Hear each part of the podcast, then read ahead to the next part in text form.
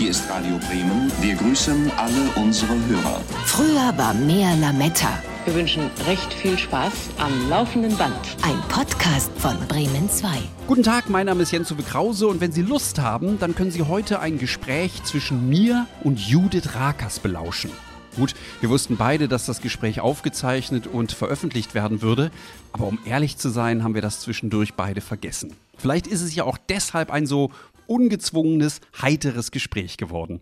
Vielleicht aber auch, weil Judith einfach ein sehr unterhaltsamer Mensch ist. Sie ist eben nicht nur die seriöse Tagesschausprecherin.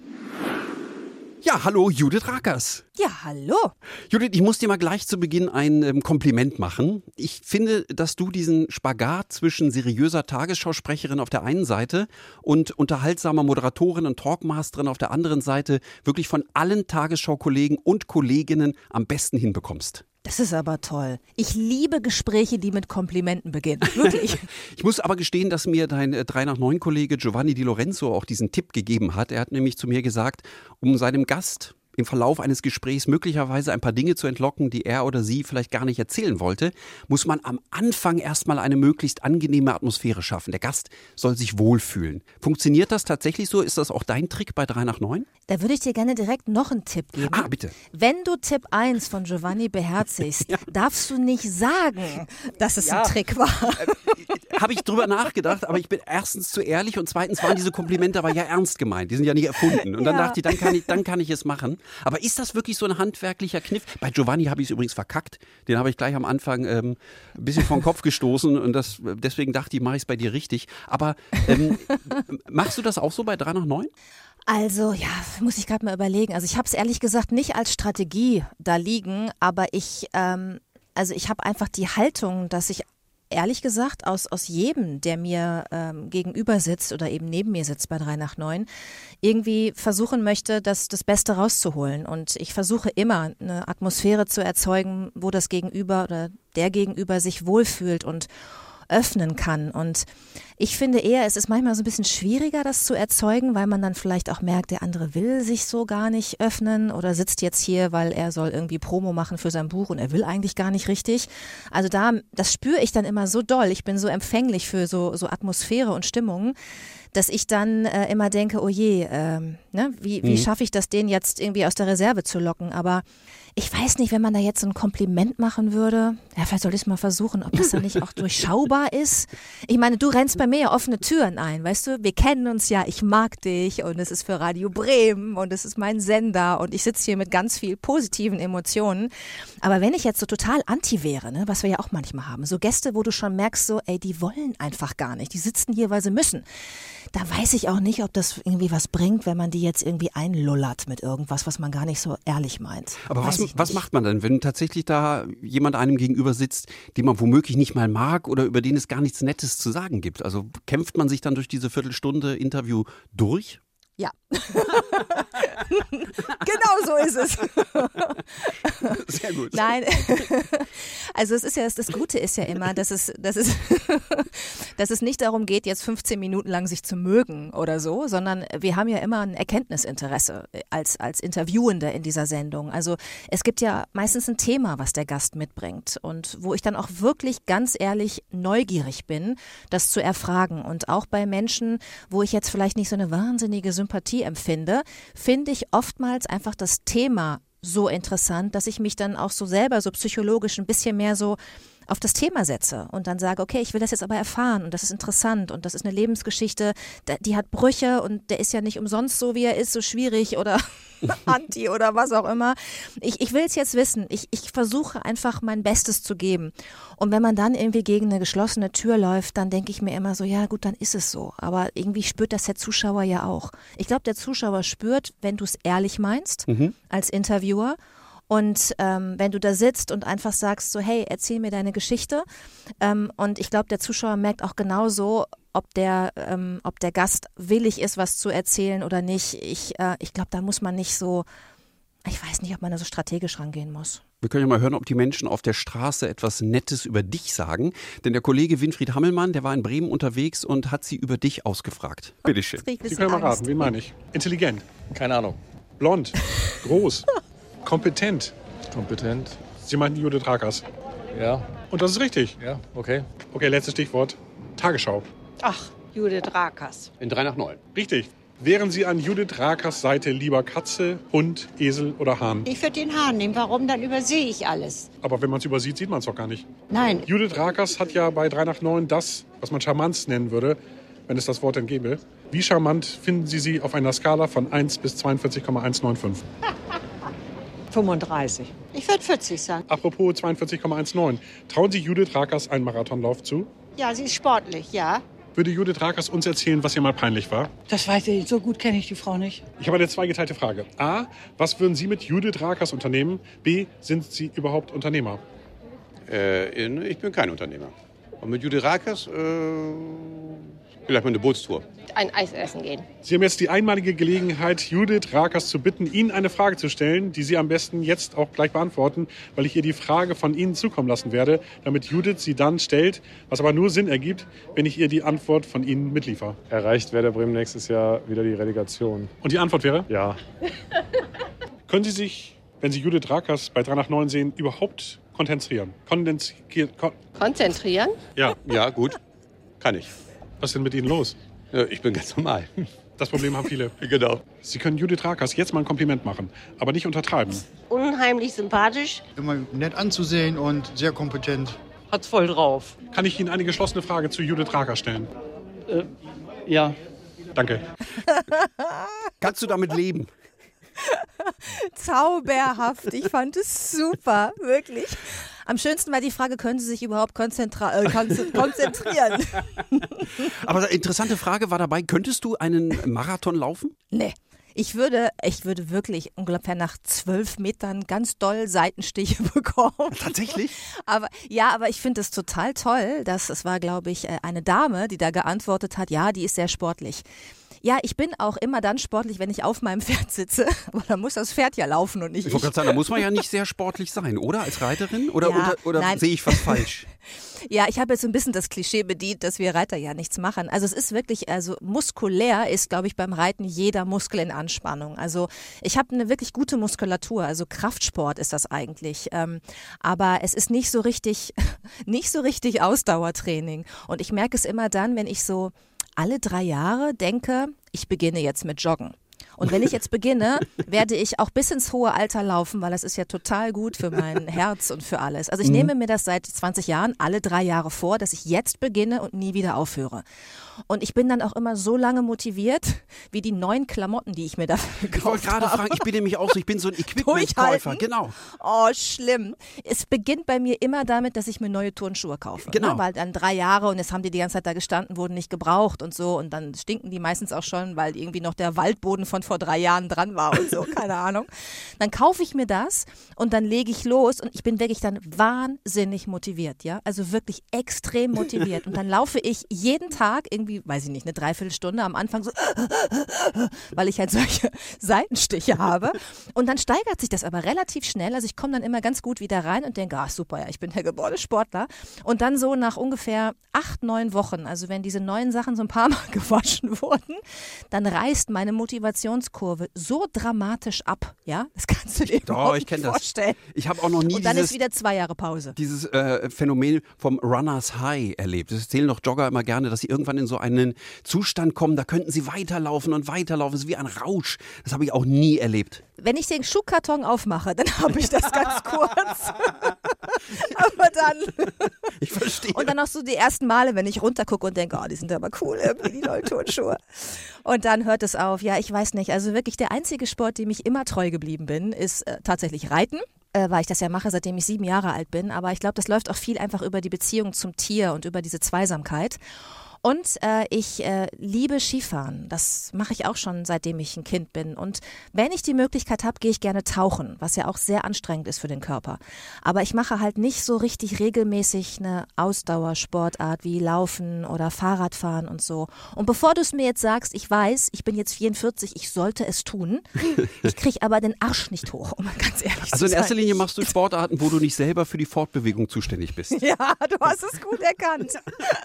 Wo ich voll vollständig angezogen bin. Das ist ja auch bei allen drei Stimmt, stimmt. so.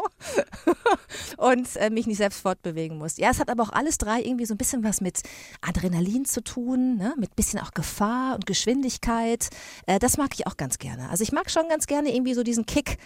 Ähm, und bilde mir dann immer ein, dass ich nur deshalb nicht Marathon laufe, weil es ja wahnsinnig langweilig ist.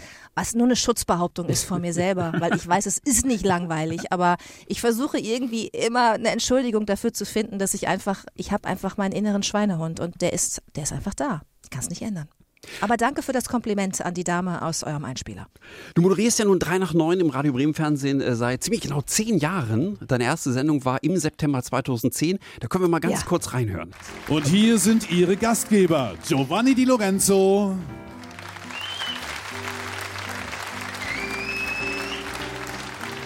und seine neue Dauerfreundin Judith Rakers.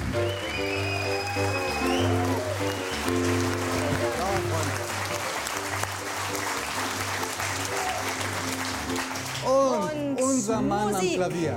Warte. Tom Jones macht heute Musik, Julia Fischer und Ulrich Tucke. Und jetzt? Und jetzt habe ich dir schon das erste Mal das Wort abgeredet. Entschuldige, Judith. Das kommt hoffentlich nicht so oft Es, vor. also Gottfried, das ist für mich so neu. Das macht mich jedes Mal wieder nervös. Gottfried Böttger.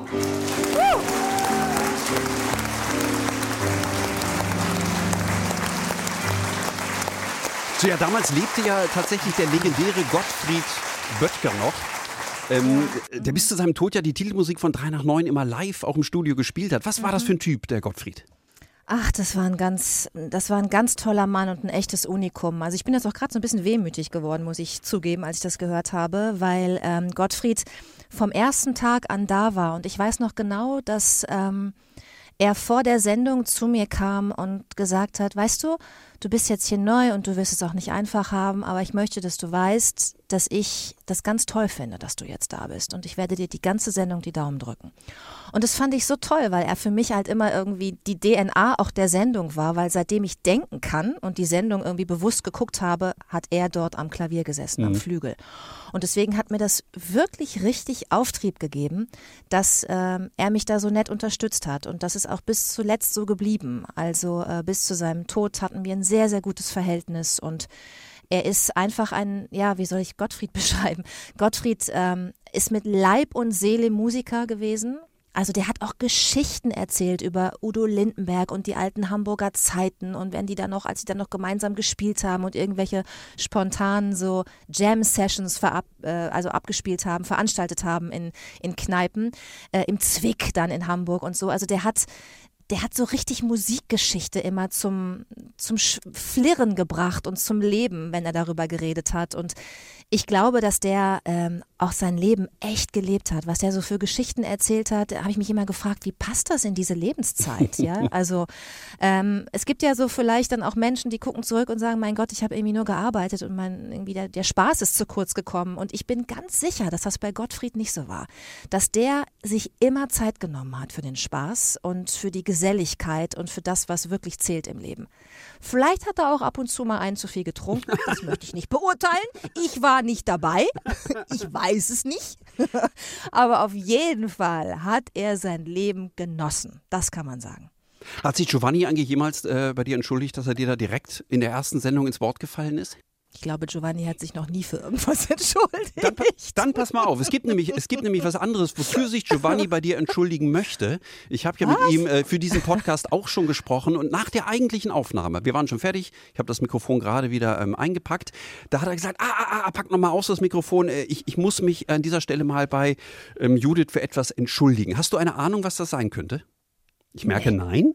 Dann hören Nee, wir es uns an. Eine kleine Anekdote von Giovanni Di Lorenzo. Er möchte sich bei dir für eine Sache entschuldigen, die ein bisschen kurios ist, wenn du mich fragst. Aber bitte, hören wir Giovanni zu. Ich bin Ich habe ihr mal erzählt, das war auch wahr, dass ich beim Arzt war und mir eine Packung äh, Schlaftabletten habe verschreiben Ach, lassen. die Geschichte, ja. Gerade für die Nacht nach der Sendung, weil da schläft man irre schlecht, das ist viel Adrenalin und es kommen einem alle Fragen in den Sinn, die man leider nicht gestellt hat. Und auch manchmal, wenn die Produktionsnacht immer der Zeit sehr lang ist, ähm, dann findest du auch nie den Schlaf, also für solche Fälle, ja. Und der, der Arzt war auch, die Ärztin war auch sehr behutsam und hat gesagt, fangen Sie bitte mit einer halben Tablette an, versuchen Sie diese Dosis nie zu überschreiten. Und ähm, das hatte ich ihr erzählt und nach einer Sendung sagte Judith, ich glaube, es ist auch eine Sendung, die irgendwie nicht besonders gut gelaufen war, ähm, hast du noch deine Schlaftablette?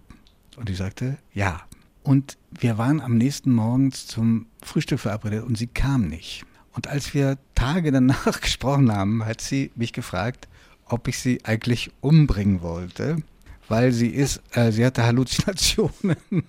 sie kam, sie ist mit dem Hörer in der Hand eingeschlafen und hat den Frühstückstermin einfach verschlafen. Und jetzt könnte man ja denken, man hat die übertrieben, ja. Aber dieses Schlafmittel wurde dann ein paar Monate später vom Markt genommen wegen unerhörter Nebenwirkungen. Also Judith, ich entschuldige mich vielfach und es tut mir wirklich leid. Siehst du, er kann sich entschuldigen, aber da muss schon sowas kommen. Er hat dich unter Drogen gesetzt. Ja, so könnte die Geschichte jetzt morgen in der Bildzeitung stehen. genau, es war wirklich so. Man muss dazu sagen, ich weiß nicht, ob ihr darüber gesprochen habt, aber Giovanni kennt sich wirklich gut aus mit Medikamenten. Weil Giovanni ist so ein bisschen, es gibt er auch selber zu, deswegen darf ich sagen, Giovanni ist so ein bekennender Hypochonder. Ja, Ja. der hat immer so ein kleines Kästchen dabei mit allen möglichen Medikamenten. Irgendwie nimmt er auch immer irgendwie was. Und ich bin so das Gegenteil. Wenn wir zusammen Zug fahren und er hat jetzt mal den Corona, ist klar, hat man natürlich auch ein bisschen Sorge um vor Ansteckungen, aber zu Nicht-Corona-Zeiten, er versucht immer nichts anzufassen, weil er immer Angst hat vor Bakterien. Und ich gucke ihn dann manchmal an und fasse dann halt die Tür an und leck dann irgendwie nochmal so über meine Hand so demonstrativ, weil ich immer sage, hör mal, ich bin Mädchen vom Land, ich bin Pferdemädchen, ich habe doch keine Angst vor dem Griff hier. So. Und in diesem, deswegen war es schon lustig, dass ich ihn dann fragen konnte, du irgendwie, mir geht's jetzt irgendwie nicht so gut nach der Sendung, du hast doch immer von diesen Tabletten gesprochen, hast du eine? Und dann habe ich die genommen und es war wirklich so. Ich habe die genommen und kurze Zeit später, ich lag, ich weiß noch genau, ich lag noch angezogen, so auf dem Bett und wollte noch irgendwie so ein bisschen SMS schreiben, irgendwie. Ich bin dann eingeschlafen bei voller Beleuchtung, noch voll angezogen, geschminkt von der Sendung, hab dann irgendwie, weiß noch, dass ich dachte, oh, was ist das für ein Medikament, hatte angefangen, Giovanni zu schreiben, also diese Tablette irgendwie und dann kamen mir die Buchstaben entgegen, dann kam mir der Schrank entgegen, dann wachte ich irgendwann auf morgens um sieben und alles war noch an, dann bin ich wieder eingeschlafen, also diese Tablette hatte eine Wirkung wie echt so eine krasse Droge, ehrlich. Und er hat die ständig genommen und hatte diese ganzen Nebenwirkungen nicht. Glauben wir. Möglicherweise hat er sie wegen dieser Nebenwirkungen genommen. Was wissen Oh, wir? Was ich weiß wissen es nicht. Nee, also wirklich, also ich, ich nehme aber auch nicht so viele Tabletten deswegen, weil ich habe immer das Gefühl, ich habe nichts und dann muss ich ja auch nichts nehmen. Vielleicht ist er auch einfach nur trainierter, was das angeht. Ich weiß es nicht. Aber das ist wirklich der Running Gag, den wir uns natürlich seit Jahren erzählen, Giovanni und ich, und wo wir beide immer lachen müssen, weil wir, was das angeht, so unterschiedlich sind und äh, trotzdem halt wahnsinnig Spaß haben, eben mit dieser Unterschiedlichkeit des jeweils anderen. Das ist ja ist eine legendäre Geschichte tatsächlich. Gäbe es denn etwas, wofür du dich bei Giovanni entschuldigen müsstest? Ähm, ja, zwei Sachen. Zwei Sachen gleich. Ähm, ja. Okay. Äh, ich habe, also Giovanni geht ja immer joggen, ne? Giovanni Mhm. gehört ja zu denen, die nicht wie ich dann nur acht Wochen und dann keinen Bock mehr, sondern seitdem ich ihn kenne, geht er morgens vor der Sendung durch den Bürgerpark joggen. Er kommt dann auch manchmal in Joggingklamotten zum Frühstück oder hat dann auch schon geduscht, wie auch immer, aber er macht es wirklich regelmäßig, was ich schon mal toll finde, weil ich das halt nicht kann irgendwie. Diese Motivation habe ich nicht. Und dennoch habe ich äh, neulich behauptet, dass ich schneller bin als er. Wir haben zusammengesessen bei einem kleinen Sommerfest, was ich gegeben habe. Und ähm, ich, wir hatten, es war so warm und ich hatte irgendwie mit dem Rasensprenger gespielt und ich war klitschnass. Und er saß da so und hat die ganze Zeit da parliert mit Leuten am Tisch und ich fand, dass er jetzt auch mal nass werden soll. Und habe dann gedacht, dass ich ihn einfangen kann, wenn er vor mir wegrennt. Weil er so klein ist. sicher. Weil er so klein ist, hast du gedacht. Ja, diese kurzen Beine und dann dachte ich, komm der nicht so schnell. ich dachte auf Strecke, da schlägt er mich, aber nicht, wenn es um Sprint geht. Aber ich habe mich natürlich total getäuscht. Er war viel schneller als ich und ich musste dann zugeben, dass äh, er tatsächlich offenbar auch der sportlichere von uns beiden ist. Verdammt. Und die zweite Sache, für die ich mich entschuldigen, äh, weiß ich gar nicht, aber vielleicht sollte, ist, dass ich meinen Hahn, ich habe ja Hühner, Ja. ich habe meinen Hahn Giovanni genannt. Das ist aber auch Ich hab mal- schmeichelhaft. Ja, ich fand Art. es irgendwie auch, ja eben, ich fand es auf eine Art auch schmeichelhaft und habe ihn natürlich auch gefragt, ob er Patenonkel werden möchte und er ist es auch geworden. er ist also wirklich, wir haben den dann getauft zusammen, mein Giovanni, aber ich stelle doch fest, dass andere Leute da starke Assoziationen ziehen. Aber warte mal, das bedeutet Es aber ja tut doch, mir leid. wenn er das ernst nimmt, wenn du, was wir nicht hoffen wollen, mal ableben solltest, dann muss er sich ja um den Hahn kümmern als Pate, als Patenonkel. Weiß er das? Ja. ja. Es wird mir jetzt auch gerade erst klar, ehrlich gesagt. Aber lass uns, Das ist schlimm, wer ist den dann bestimmt? wer wartet nur auf den Tag? Da Ja, aber wirklich. Nein, aber der Arme, das ist wirklich lustig, weil er hat ja nicht so ein Verhältnis zu, ich sag mal, Haustieren und Tieren und ich bin ja total tierverrückt und zeige ihm dann ständig, ob er will oder nicht, irgendwelche Katzenfotos, der Arme. Und jetzt muss er sich auch immer Hühnerfotos angucken. Also es ist schon lustig. Wir sind schon wirklich sehr, sehr unterschiedlich und äh, ja, haben aber trotzdem viel Spaß zusammen. Ich hab's ja schon gesagt, du bist jetzt seit zehn Jahren bei 3 nach 9. Hättest du das gedacht, dass du da so lange aushältst? Also ich habe es natürlich gehofft, äh, als ich angefangen habe. Also das schon, du hast schon so gedacht, auf Langstrecke gedacht. Ja, also äh, sagen wir es mal so, wenn ich was anfange, dann denke ich eigentlich nie über das Ende nach. Ich mache es dann einfach und Mhm. ich versuche es so gut wie möglich zu machen und jedes Mal aufs Neue. Und genauso wie bei der Tagesschau, wo da jetzt irgendwie sich dann schon so 16 Jahre aneinander gereiht haben äh, insgesamt und ich glaube elf oder zwölf Jahre, jetzt schon die 20 Uhr, sind es jetzt bei drei nach neun schon zehn Jahre. Ich habe aber bei keiner, bei keinem dieser Jobs vorher gedacht, ach, das mache ich jetzt 20 Jahre oder das mache ich jetzt 40 Jahre.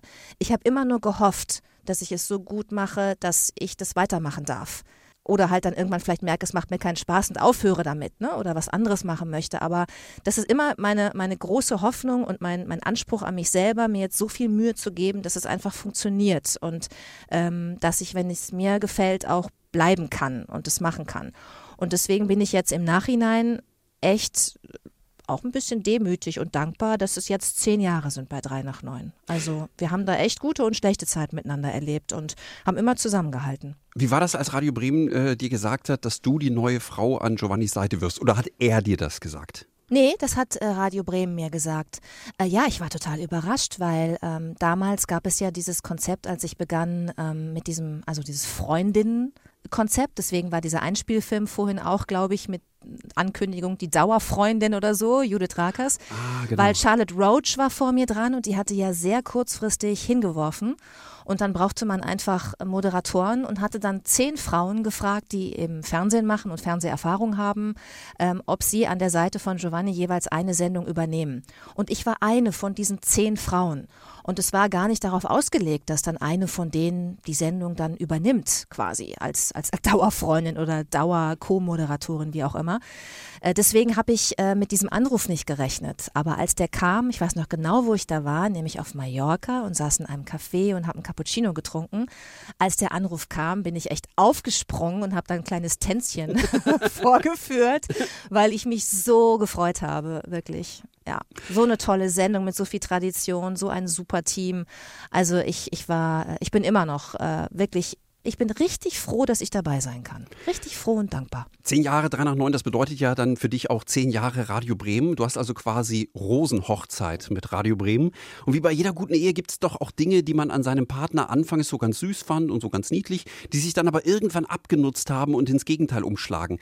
Kurz gefragt, was nervt dich inzwischen an Radio Bremen? Gar nichts. Wirklich? Ja, wirklich. Und jetzt kann ich dir auch sagen, warum. Du hast gerade gesagt, es ist ein bisschen wie in einer Ehe. Ne? Wir führen ja eine Fernbeziehung seit zehn Jahren, Radio Bremen und ich. Weil ich ja immer nur anreise einmal im Monat. Also es sind ja zehn Sendungen im Jahr immer nur gewesen. Ist ja gar nicht so viel. Und äh, jetzt durch die ARD-Sendung, also Talk im ersten, Talk am Dienstag, sind es dann teilweise nochmal drei, vier Sendungen pro Jahr mehr. Aber wir haben ja auch immer zwischendurch wieder Abstand. Und das ist genau der Abstand, der die Liebe frisch und jung hält. Wo man dann Verstehe. immer wieder sagt, so voller Leidenschaft, jetzt Chaka, wir sehen uns wieder. Du selber bezeichnest dich ja als ähm, angstfrei. Hilft dir das in deinem Job? ähm, ja, ich glaube schon. Also ich glaube, wenn ich äh, jemand wäre, der, der sehr angstbesetzt ist und der sich immer zuallererst überlegt, was alles schiefgehen kann und was alles nicht funktionieren kann, ich glaube, dann hätte ich mich gar nicht getraut, diese allererste Sendung überhaupt zu machen weil in einer Talkshow, die äh, damals ja auch noch wirklich eins zu eins live ausgestrahlt wurde, ähm, heute machen wir das ja so, dass wir live on tape aufzeichnen, also wir schneiden auch nichts raus, aber es ist eben zwei Stunden eher und man denkt dann immer, wenn jetzt eine Riesenkatastrophe passiert, vielleicht kann ja doch noch einer einen Schnitt machen, macht zwar keiner, aber es ist immer irgendwie noch so eine, so, so, so, wie so, ein, so eine Sicherheitstür da. Das war ja früher nicht, als ich begann. Das ging einfach raus, was du da gemacht hast wurde gesehen, du konntest es nicht zurückholen, es wurde auch von allen Medienjournalisten gesehen, von allen Kritikern, von den Kollegen, es war nicht mehr rückholbar. Und ähm, das ist natürlich schon eine Situation, die ist äh, auch in der heutigen Zeit im Fernsehen eine besondere, weil eben nur noch ganz, ganz, ganz wenige Nachrichten, also ganz wenige Sendungen äh, live sind. Nachrichtensendungen sind live, das ist klar, mhm. aber Sendungen, in denen Spontanität das Konzept ist, wie bei einer Talkshow, die sind eigentlich fast immer mittlerweile alle aufgezeichnet. Und das war eben bei 3 nach 9 nicht so. Und wenn man dann Anfänger ist, wie ich das ja war als Talkshow-Moderatorin, dann hat das auch ein Risiko. Und ähm, wenn ich nicht immer denken würde, komm, einer muss es doch machen und du gibst einfach jetzt dein Bestes, du probierst es jetzt. Wenn das nicht so ein bisschen mein Motto wäre, hätte ich mich, glaube ich, nicht getraut, das zu machen. Nee. Gab es denn ein Interview oder mehrere bei 3 nach 9, vor denen du besonders aufgeregt warst? Ja, etliche. Erinnerst du dich an, an, an Gäste, die dich nervös gemacht haben im Vorfeld? Oh, ja, also ich weiß gar nicht, wo ich da anfangen soll. es waren zu viele. Also es gibt natürlich immer die Kategorie, wo du selber eigentlich Fan bist, ne? Und die mhm. sitzen dann plötzlich neben dir. Und du hast dann das Gefühl, du wirst mit deiner eigenen, also du wirst irgendwie mit einer Legende und mit deiner eigenen Biografie gerade konfrontiert. Ich weiß noch, als Pierre Brice neben mir oh, saß, ja. mhm. Winnetou, ja. Ähm, das war für mich, ich habe die ganze Zeit während des Gesprächs gedacht, ey, du sitzt hier neben Winnetou, also du sitzt hier neben Pierre Brice. So, ähm, wir haben dann darüber gesprochen, dass er das gar nicht so gerne mochte, dass man ihn immer mit dieser einen Rolle assoziiert hat. Das kann ich auch total verstehen, aber dennoch habe ich die ganze Zeit gedacht, und doch bist du es für mich auch, weil ich mit dir aufgewachsen bin, mit deinen Filmen und mit diesem, diese Sehnsucht nach Freiheit, nach Land und dieses ne, Zusammenspiel mit, mit Pferden und Abenteuer, das ist ja, ist mir so in Mark und Bein übergegangen, dass das irgendwie immer noch mein, mein, mein Lebensmotto ist, dieses Abenteuer auch zu suchen und die Natur und, und Freiheit irgendwie als Konzept für mich so als Wunschvorstellung immer noch zu haben. Und das ist total geprägt worden durch diese Filme, durch die Bücher von Karl May. Ich habe die verschlungen. Und dann saß der neben mir und erzählte mir, dass er hadert mit dieser Rolle. Das war für mich fast wie so eine Textbildschere. Ne? Also er saß da und erzählte mir aber, er will eigentlich gar nicht wahrgenommen werden als das, was ich die ganze Zeit dachte. Das war, ähm, das war toll. Oder Tom Jones, als der da war. Ich meine, auch eine Wahnsinnslegende. Ähm, übrigens auch das einzige Foto, das mein Vater von mir in äh, seinem Büro stehen hat. Das ist das, wo ich neben Tom Jones an der Bar vom Parkhotel stehe, weil wir damals noch eine lange Aftershow-Party hatten und mich mit Tom Jones unterhalten habe. Und es war auch die einzige Sendung, wo mein Vater mitgegangen ist, in zehn Jahren, die allererste eben. Und äh, der hat dann so mit, so mit seinem alten Handy irgendwie versucht, von ganz Weitem ein Foto von dieser Situation zu machen. Nicht, weil es meine erste Sendung war, sondern weil für ihn eben Tom Jones so eine Wahnsinnsidol war. Und der stand jetzt mit seiner Tochter da an der Bar und es hat da festgehalten. Also das waren so besondere Situationen. Aber dann gibt es auch ähm, schwierige Gäste, wo du weißt, oh, ne, wenn du denen irgendwie eine falsche Frage stellst, die können explodieren, die können unberechenbar werden. Also Ben Becker zum Beispiel ist so jemand, wo du echt vorsichtig sein musst, weil der kann unglaublich zauberhaft sein. Der kann aber auch wirklich unglaublich, wenn ich es mal so sagen darf, der kann auch ganz schön eklig sein. Ja? Wie war er bei dir? Äh, er war, ähm, er, er, er, also er war, ich will es nicht sagen zauberhaft, aber er war, nee, er war umgänglich und äh, er hat mitgemacht. Er ist einmal im Gespräch aufgestanden plötzlich und hat angefangen, was zu rezitieren. Aber da habe ich noch gedacht, bleib ruhig. es ist noch nichts verloren. Er ist nur aufgesprungen. Er ist noch im Raum. er ist noch im Raum. Er hat die Talkshow nicht verlassen.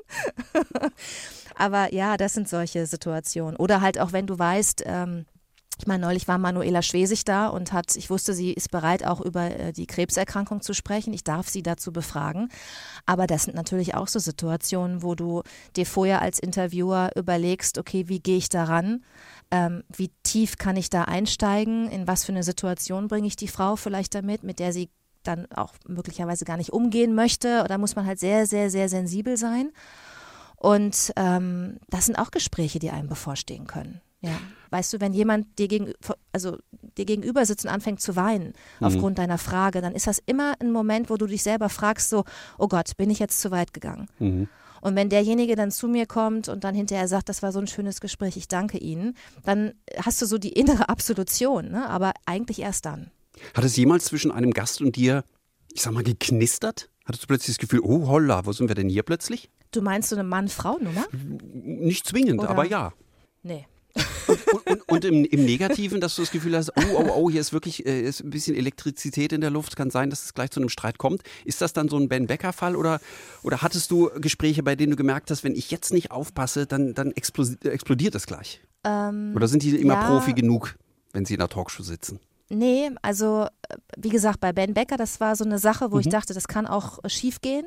Auch ähm, Helge Schneider, den ich jetzt schon etliche Male interviewt habe, was immer traumhaft war, ja, zauberhaft auf einer Skala von 1 bis 10 bei 12. ähm, auch, auch er ist dafür bekannt, dass wenn ähm, er dich nicht mag oder ähm, irgendwie innerlich zumacht, dass das dann auch ein ganz schreckliches Interview werden kann, wo er dich irgendwie am langen Arm einfach verrecken lässt oder so. Das, ähm, ja, das, das steht einem dann bevor. Aber du hast gefragt, nach wo es geknistert Ja. hat, ne? Ja, ich hatte mal ein Gespräch, äh, ich will aber jetzt nicht sagen, wer das war, weil das, äh, das ist irgendwie doof. Aber es, es handelte sich um eine Schauspielerin, auf die ich mich unglaublich gefreut hatte, weil die eben auch zu den Idolen meiner Kindheit gehörte. Und äh, dann merkte ich aber schon in dem, in dem VIP-Raum, den wir, also wo wir immer unsere ganzen Gäste vorher, ich sag mal, parken und versorgen, Getränken und dass sie so zusammenkommen können. Oder muss ich ganz Äh, da kurz sich zwischenfragen, äh, da muss ich ganz kurz zwischenfragen, wie ähm, bereitet Radio Bremen einen solchen Raum vor? Ich stelle mir vor, da sind so fünf halbe Brötchen mit Käse, der am Rand sich schon so ein bisschen aufrollt. So stelle ich mir das bei Radio Bremen vor. Nee, es gibt nur alkoholische Getränke Ah, und gar nichts zu essen. Das, das wäre die andere Möglichkeit, auf die ich sonst gekommen wäre. Genau. Okay, und in diesem Das Raum war also dieser Gast äh, und, In und diesem Raum ja. war dieser Gast und ich bin da freudestrahlend hin, habe gesagt, hallo und äh, kann ich nicht du sagen, wir sind irgendwie doch ein Alter. Und dann sagte sie, nein, ich möchte bitte gesiezt werden von Ihnen. Und da habe ich schon gedacht, oh. Und ich spürte so richtig die komplette Ablehnung. Ich, Mm. ich kannte sie gar nicht und ich fand sie so toll. Und dann bin ich da vor so eine Wand gerannt, schon vor der Sendung. Und es war dann auch ein ganz fürchterliches Gespräch. Ich habe es einfach nicht geschafft, da irgendwie ranzukommen und dann bin ich irgendwann auch eklig geworden und dann war es einfach ein doofes Gespräch. Das war übrigens äh, die Sendung, nach der ich die Schlaftablette wollte. Ah, siehste, siehste. Ich habe sogar einen Verdacht, Ja. um welchen Gast es geht, aber ich. Nein, sag's nicht, Nein, ich, nicht. ich sag's nicht. Ich klären wir, wenn die Mikros aus sind. Ich, ich glaube, ich weiß, äh, wen du meinst, aber ähm, reden wir nicht drüber. Ja, Es gibt war nicht, es, ich würde da heute anders mit umgehen. Ich war auch noch, äh, ja, ich war auch noch echt unerfahren. Also das sind ja auch so Situationen, wie gesagt, ich habe ja gesagt, es war meine erste Talkshow, ne, Ja. die ich da gemacht habe mit, mit äh, meiner ersten Sendung da bei, bei 3 nach 9. Und ich glaube, dass ich heute viele Situationen souveräner lösen kann. Aber viele Situationen damals sind halt zum ersten Mal passiert. Und ich musste erst mich noch ausprobieren in dieser Rolle. Wie weit kann ich da gehen? Wo kann ich auch mal eine Grenze setzen? Äh, wo kann ich auch mal jetzt was erwarten und auch insistieren, dass ich das jetzt erwarte? Und das ist ein Lernprozess gewesen. Und äh, dafür brauchte ich auch einige Zeit. Das ist eine Frau aus dem komischen Fach, stimmt's? Das kannst Nee. du noch sagen. Nee? Ah, hätte ich gedacht. Nee. Hätte ich gedacht, verwechsel ich sie. Dann sage ich nichts weiter. Ähm, Themawechsel. Noch was, was mir Giovanni Di Lorenzo im Vertrauen erzählt hat und das ich hier hemmungslos ans Tageslicht zerre. Vor jeder 3 nach 9 Sendung esst ihr zusammen im Bremer Hauptbahnhof eine Bratwurst. Stimmt das? Das stimmt. Wer zahlt? Giovanni. Und zwar immer. Äh, und Giovanni ist auch wirklich der einzige Mann, von dem ich mich dann auch immer einladen lasse, weil, du musst wissen, jetzt erzähle ich dir was Geheimes, Giovanni ist ein total ritualisierter Mann. Ja? Der liebt seine Rituale und er ist abergläubisch, was ja viele Italiener sind. Und er hat die fixe Idee, dass wenn ich diese Bratwurst nicht esse oder er sie nicht bezahlen darf, dass dann bei der Sendung was schief läuft. Und deswegen esse ich immer diese Wurst. Auch manchmal ist mir so schlecht, weil ich gar keinen Hunger habe und ich esse sie trotzdem. Er guckt aber nur zu, wie du die Wurst isst. Er hat noch nie eine Wurst mitgegessen. deswegen, weißt du, er spooky. geht dann, ja, ja, er ist so, deswegen ist er auch der super Schlanke bei uns beiden. Ne? Er ist der, der morgens joggen geht. Ich bin die, die immer essen muss. Du bist eher so die Pummelige. Das ist ja das, was man über dich sagt. Die Judith Rakers, Ja, ja, ja. das ist so eher die Pummelige. Das, äh, aber das heißt ja, warte mal, seit zehn Jahren, etwa zehn Sendungen pro Jahr, das sind 100 Sendungen. Eine Bratwurst kostet am Bahnhof, sagen wir mal, 3,50. Dann hat er ja schon 350 Euro für dich ausgegeben. Hut ab. Echt? Ja, wenn, das, wenn meine Rechnung stimmt, hat er aber schon tief in die Tasche gegriffen für dich. Du hast total recht. Jetzt tut es mir noch mehr leid, dass ich meinen Hahn Giovanni genannt habe. Wenn es ein fetter Hahn ist, ist natürlich gut eigentlich. Aber Nein, es ist ein wunderschöner Hahn. Also er ist wirklich, also ein Bild. Mein Hahn hat, ich glaube, 97 von 98 möglichen Punkten Wow. bei der großen äh, Hühnershow bekommen. Also äh, Giovanni ist ein, äh, also mein Hahn Giovanni ist ein, ein Paradehahn. Wirklich. Sehr, sehr gut aussehend. Und er hat seine Mädels auch voll im Griff. Es gibt Parallelen. Ich selber bin ja, bin ja Radiomensch durch und durch. Ich sitze seit 1991 meistens unrasiert und mittelmäßig gekleidet im Radiostudio in irgendeinem und profitiere sehr davon, dass man mich nicht sieht. Und wie fast alle Radiomenschen gucke ich natürlich auch immer etwas skeptisch auf euch Fernsehleute. Wir Radioleute finden euch immer so ein bisschen abgehoben und so halten sich für was Besseres, ähm, diese Fernsehleute. Dabei bist du ja ursprünglich eine von uns. Du hast ja beim Radio Ja. angefangen. Richtig. Ich habe äh, sechs Jahre Radio gemacht, Siehste. bevor ich zum Fernsehen gegangen bin. Bei zwei verschiedenen Radiostationen habe ich moderiert. Ja, tatsächlich. Und das war eine wirklich schöne Zeit. Ich vermisse das auch ganz oft, diese Zeit. Weil das, wie jetzt im Podcast, das ist so ein ganz unmittelbares Erleben. Ich habe meinen Kopfhörer jetzt gerade auf, ich habe ein Mikrofon und ich habe dich auf der anderen Leitung und das war's. Ich muss mir keine Gedanken machen, was ich anhabe. Bist unrasiert. Meine Haare sitzen. Ich bin komplett unrasiert und das sieht schlimm aus, wenn ich einen Drei-Tage-Bart habe. Das ist ja wirklich Und ein Vorteil. äh, ja. Ne, wirklich. Andererseits äh, hat, also das Fernsehen hat ja auch den Vorteil, wenn jetzt mal eine technische Panne da ist, eine Tonpanne, ne? Du bist ja trotzdem noch da. Weil man sieht dich ja noch. Ja, aber dann sieht man Beim auch, wie du, dich, Radio- wie du dich da, wie du leidest. Das ist ja noch schlimmer. Nee, aber du musst ja nicht leidend sein. Du kannst es immer auffangen mit dem Schulterzucken oder so. Also ich finde, du hast diese Ebene, diese zweite Ebene, die Bildebene, die kann einem auch helfen. Dann kann man entschuldigend lachen und so, ja. Beim Radio ist es ja so, wenn Ton weg ist, bist du nicht mehr da. Ist Loch. Das. Sendeloch. Und ähm, deswegen, also Fer Fernsehen hat auch, hat auch Vorteile. Etwas, das uns beide ja verbindet, ist der, der fehlende regelmäßige Nachtschlaf. Also mir fehlt er, weil ich meistens sehr früh morgens moderiere. Dir fehlt er, weil du oft zu nachtschlafender Zeit die Tagesschau machst. Kommst du damit ganz gut klar? Bist du so eine, die, die immer in den Schlaf findet, auch bei wechselnden Rhythmen? Also ich bin schon eine Nachteule. Es gibt ja, man sagt ja immer, ein Drittel der Menschen, ähm, also weltweit, weiß ich nicht, aber in Deutschland, keine Ahnung, sind eher ähm, ja, Nachteulen und die anderen zwei Drittel sind eher Frühaufsteher, habe ich mal gelesen. Mhm. Ich gehöre zu diesem einen Drittel, was gerne abends noch arbeitet. Aber eine Nachtschicht bei der Tagesschau geht ja nicht irgendwie bis 0 Uhr oder 1 Uhr oder 2 Uhr, was so meinem normalen Rhythmus entsprechen würde, sondern eine Nachtschicht bei der Tagesschau beginnt um Mitternacht und endet morgens um 6.30 Uhr. Das heißt, ich bin morgens um 8 Uhr im Bett und das ist nun wirklich überhaupt kein Biorhythmus mehr, Nee. kein natürlicher für mich. Und äh, ich habe dann schon, also wenn ich so krasse Wechsel habe von Nacht auf Früh, Frühschicht zum Beispiel ist von 4 Uhr bis 10 Uhr, dann bin ich manchmal ganz schön gerädert.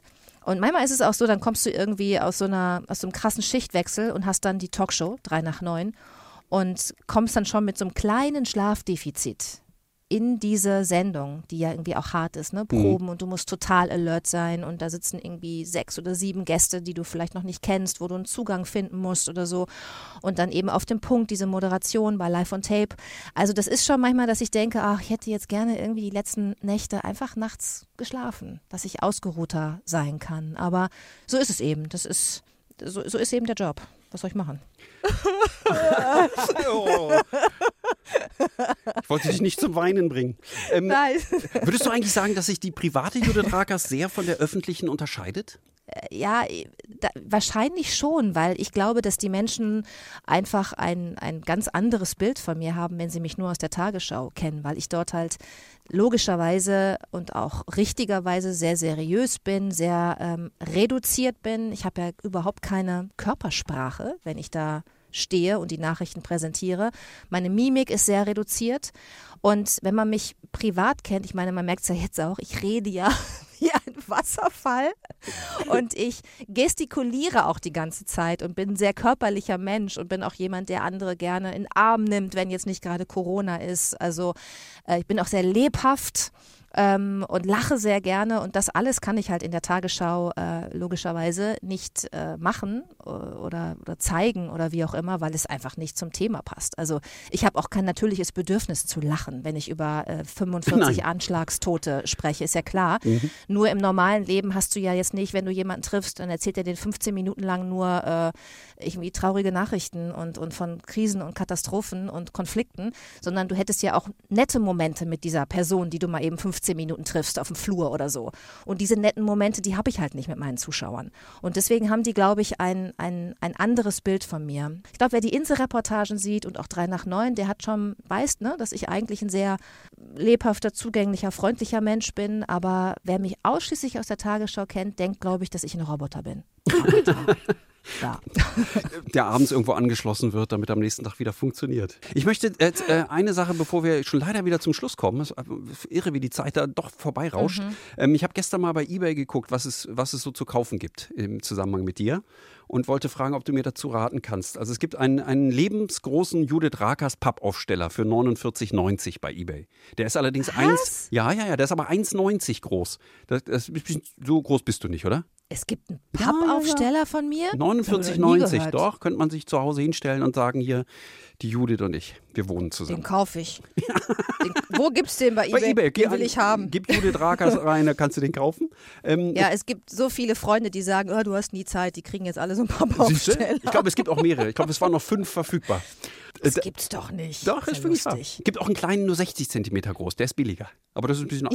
Wer macht denn sowas, frage ich mich immer. Dann gibt es ein von dir und Giovanni signiertes Foto. Das kostet 12 Euro. 12 Euro? Das ist, und das ist relativ viel für ein Autogramm. Ist aber auch ein Foto. Ja, ist keine voll. Autogrammkarte, ist ein Foto, das gemacht wurde irgendwie bei 3 nach 9, nehme ich an. Und das habt ihr beide signiert. Es ist aber noch zum Verkauf. Es hat auch noch keiner drauf geboten. Das muss ich allerdings Naja, dazu sagen.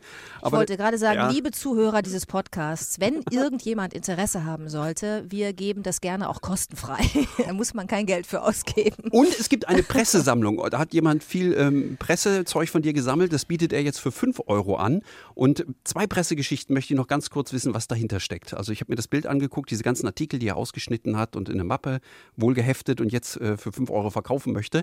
Ein Artikel trägt die Überschrift, ich habe schon viele Nächte durchgetanzt. Ein Zitat wohl von dir. Und da interessiert mich, welchen Tanz beherrschst du? oh Gott, gar keinen. Also von diesen Standardtänzen beherrsche ich nichts. Das heißt, du tanzt Aber, einfach wild. Ich, ja, wild. Ich, ich, also ich tanze sehr gerne und bei mir ist es so, ich brauche immer so einen Moment, bis ich auf die Tanzfläche gehe. Ne, Ich bin jetzt nicht so diejenige, die so gerne als erstes die Tanzfläche stürmt. Aber wenn ich dann da bin, und das ist übrigens bei allen Sachen in meinem Leben so, wenn ich erstmal drin bin in der Situation, dann komme ich ganz schlecht wieder raus. Also ich habe auf vielen, vielen Partys schon bis morgens um 5, 6 Uhr irgendwann barfuß äh, getanzt, irgendwie am Ende Schweiß gebadet und hatte Spaß für 10. ähm, ja, schwierig reinkommen und dann nicht mehr raus wollen. Das ist so das Motto, also das zieht sich durch mein Leben. Wie ein roter Faden. Wie bei 3 nach 9 im Prinzip, hast du ja vorhin auch schon gesagt. Stimmt. Und ein Artikel, äh, da war die Überschrift, was ich beim Springreiten für meine Show lerne. Und leider konnte ich den Artikel nicht lesen, weil es halt zu, zu klein und zu ver verpixelt ist. Was lernst du denn beim Springreiten äh, für deine Fernsehsendungen? Also ich glaube, dass diese Überschrift wieder irgendjemand gemacht hat, der, also es ist auf keinen Fall ein Zitat von mir, aber wahrscheinlich hat irgendjemand eine Überschrift daraus gemacht, dass ich erzählt habe, dass man beim Reiten, und das glaube ich auch wirklich, ganz viel lernt für sein für den Umgang mit dem Leben. Also zum Beispiel ähm, gibt es beim Reiten den ganz wichtigen Satz, wenn du runterfällst, steig sofort wieder drauf aufs Pferd. Gar nicht drüber nachdenken, egal ob es dir wehtut oder nicht, sofort wieder drauf weitermachen, weil sonst entwickelst du wahrscheinlich Angst und traust dich nie wieder aufs Pferd. Und ich finde, dass man diesen Grundsatz sehr gut aufs äh, Fernsehen übertragen kann, auf diese angespannte Live-Situation. Wenn da mal irgendwas schief geht und es geht, es gehen einfach Dinge schief. Es passieren Pannen, es ist einfach normal, wir sind alle nur Menschen. Wir können auch nicht immer alles ganz wunderbar. Es, ja, wie gesagt, Schwund ist immer. Ganz, ganz wichtig, dass man dann einfach sagt, komm, ne, aufstehen, Krone richten, weitermachen. Diesen Satz gibt's ja auch. Wieder drauf aufs Pferd, wieder rein in die Sendung, weitermachen, versuchen es besser zu machen, daraus zu lernen, aber äh, jetzt keine Angst entwickeln und den Schritt zurück machen. Das ist immer die falsche Richtung. Gut, also ich brauche diese Pressesammlung für 5 Euro nicht mehr zu kaufen, weil das, was mich interessiert, habe ich jetzt von dir erfahren. Das Autogramm von Giovanni und dir kriege ich, hast du ja gesagt, kostenlos. Richtig. Und den Pappaufsteller, mal gucken, ich nehme vielleicht den kleinen, den kann ich mir leisten. Der kostet nur 19,90. Der soll mir reichen. Also ich, ich finde unglaublich, dass es sowas gibt. Ich muss es unbedingt sofort googeln. Dann mach das. Judith, vielen, vielen Dank, dass du Zeit hattest. Ähm, und Sehr ich hoffe, du gerne. bleibst uns noch weitere, mindestens zehn Jahre äh, bei 3 nach 9 erhalten. Da muss ich drauf bestehen. Weißt du, das Schöne ist, aus diesem Gespräch, wo ich wieder so viel geredet habe wie ein Wasserfall, kannst du noch für die nächsten zwei Jubiläen dir nochmal ganz neue Sendungen zusammenschneiden. Auch sinnentstellend schneiden wir das natürlich Völlig neu. So. egal. Alles, was du über deine Haaren, Giovanni, gesagt hast, wird in einem ganz neuen Zusammenhang erscheinen. Oh ja, da freue ich mich schon drauf. Aber ganz ehrlich, Juck, ich, ich, ich bedanke mich für dieses schöne Gespräch. Du bist ein Beispiel äh, für mich, wie schön es bei Radio Bremen ist. Deswegen nochmal von mir herzlichen Glückwunsch zum Jubiläum. Vielen Dank. Hier ist Radio Bremen. Wir grüßen alle unsere Hörer. Früher war mehr Lametta. Ein Podcast von Bremen 2.